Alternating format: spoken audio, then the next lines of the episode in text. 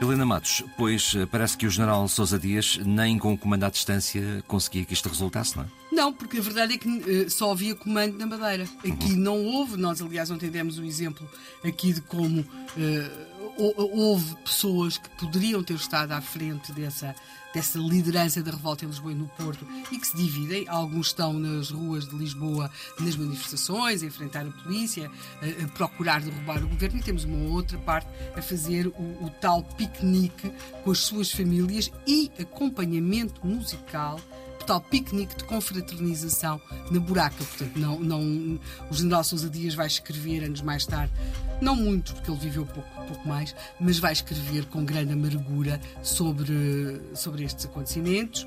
E a 2 de maio, portanto, como vimos, houve este 1 de maio em Lisboa e no Porto, quando uh, no Funchal se percebe que de facto ninguém tinha tido a capacidade de liderar uh, aquelas movimentações populares que estiveram nas ruas de Lisboa e do Porto no dia 1 de maio de 1931, toma-se uma decisão.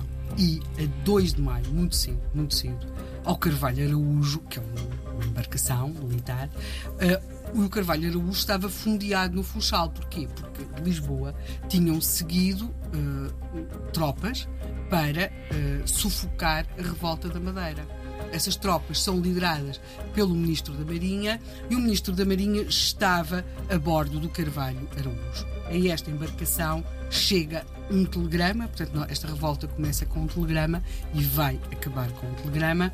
Este telegrama chegou de manhã e diz o seguinte: Comando Militar da Madeira, reconhecendo superioridade número material forças expedicionárias, a fim evitar vítimas, população resolve entregar-se. Este telegrama é assinado pelo general Sousa Dias, pelos coronéis Fernando Freiria, Mendes dos Reis e o tenente Camões. Estes militares que tinham estado à frente da revolta da Madeira vão invocar a superioridade, o número material, eh, a superioridade em número de tropas e de material das forças expedicionárias, ou seja, as forças que tinham vindo de Lisboa. Mas como nós sabemos, até por aquilo que o general Sousa Dias vai escrever mais tarde, não era a questão, ou não foi apenas esta questão, da superioridade material das forças que o governo tinha enviado de Lisboa, foi sobretudo a incapacidade da oposição aqui assumir a liderança do povo que até veio para a rua no dia 1 de maio de 1931. Portanto, como o general Sousa Dias vai escrever, viu-se uma eloquente afirmação da vontade popular, mas não houve a tal liderança. Portanto, o 1 de maio não trouxe para a rua a revolução, portanto, eles não podiam continuar à espera infinitamente.